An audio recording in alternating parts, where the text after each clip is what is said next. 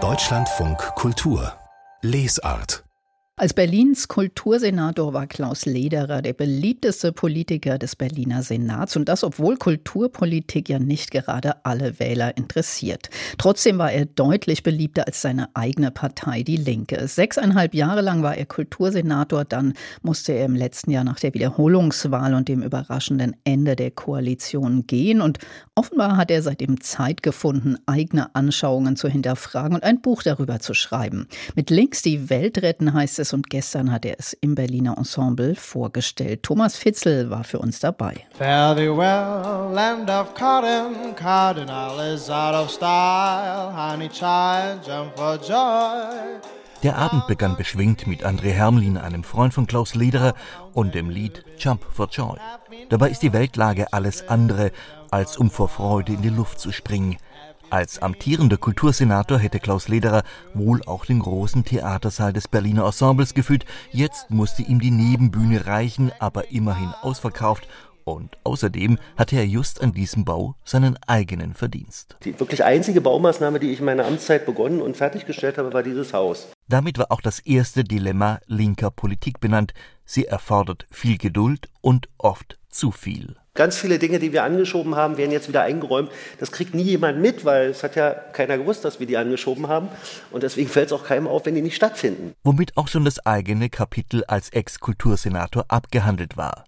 Nur einige wenige jüngere Zuhörer, die Mehrheit eher mittelalt bis älter, darunter auch Parteifreunde wie Katja Kipping oder aus seiner Berliner Fraktion. An sie, die Parteifreunde oder die Linke insgesamt, ist sein Buch ja auch gerichtet. Dass da sich in den vergangenen Jahren, so seit 2007, 2008, 2012, bei mir selber so ein Unbehagen aufgetan hat, mit dem nicht nur wie meine eigene Partei öffentlich agiert hat, sondern durchaus auch wie die gesellschaftliche Linke insgesamt über die globalen Dinge genauso wie über die kleinen Dinge referiert und reflektiert. Und da erinnert er an Momente, die ihn als Linken eher ungeduldig und zornig werden ließen, die uneindeutige Haltung gegenüber Putin etwa oder die empathielose Besserwisserei nach dem Massaker der Hamas. Ich habe das Buch ja nicht geschrieben, um abzurechnen, sondern wirklich, weil ich der festen Überzeugung bin, dass mit der Die Linke wird gebraucht nicht so eine Politfloskel sein sollte, sondern dass es gibt aus meiner Überzeugung ein reales gesellschaftliches Bedürfnis für linke Politik. Dies möchte er ja hinter sich lassen die ewigen Flügelkämpfe innerhalb der Linken. Nur gegenüber Sarah Wagenknecht kann er sich dann doch einige polemische Seitenhiebe nicht verkneifen. Die umtriebige Medienunternehmerin Sarah Wagenknecht.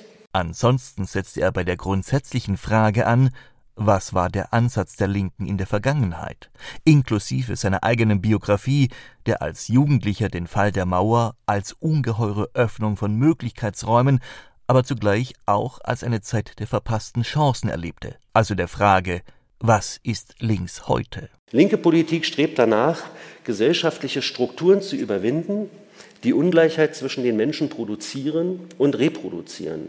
Wer diese Überzeugung teilt, kann die ersten 100 Seiten getrost überblättern, denn dann wird man überall nur zustimmen bzw. nichts wirklich Neues darin finden. Interessanter wird es erst im letzten Drittel, denn da geht es ihm um die Frage, wie man sowohl utopischer als auch realistischer werden könne.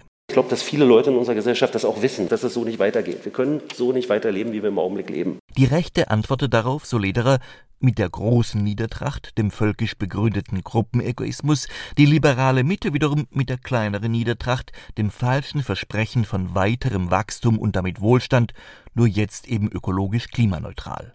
Die Linke habe darauf aber noch gar keine befriedigende Antwort gefunden. Man könnte, und es wäre ja eine linke Herausforderung, die Frage zu stellen, was sind irgendwie Güter, die wir für alle Menschen hierzulande, und zwar durchaus übrigens auch unabhängig vom Pass, was sind so Basisgüter, was sind so Grundvoraussetzungen des Lebens, die für alle sichergestellt werden müssten, damit auch niemand Angst haben muss, ins Nichts zu fallen, wenn mal irgendein Fairness des Lebens sie oder ihn erwischt. Klaus Lederer liefert nicht die großen Antworten auf die Fragen, mit welcher Strategie man erfolgreich die extreme Rechte bekämpft und zugleich linke Mehrheiten im Lande wieder zusammenbekommt. Es sind eher kleine Ansätze der Partizipation, so dass zum Beispiel der ökologische Umbau nicht nur als Zumutung durch Verordnungen, sondern als eigene Leistung erlebt werden könne.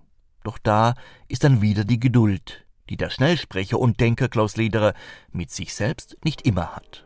Und dann habe ich so das Gefühl, wenn ich nicht schnell genug sozusagen das auch raushaue, dann entsteht ein Stau im Kopf. Und wenn im Kopf ein Stau entsteht, dann hast du plötzlich das Problem, dass so Lücken, dass, dass die, du den Faden verlierst. Also ich renne vor mir selber weg, ja. Am Ende gab es nochmals ein Lied, Bei mir bist du schön, gesungen von André Hermlins Tochter Rachel. Und dies traf ja auch auf Klaus Lederer zu, der hier ganz unter Freunden und Wohlgesinnten war. Thomas Fetzel war bei der Buchpremiere von Klaus Lederer. Mit Links die Welt retten für einen radikalen Humanismus heißt sein Buch und es ist im Berliner Kanon Verlag erschienen und kostet 22 Euro.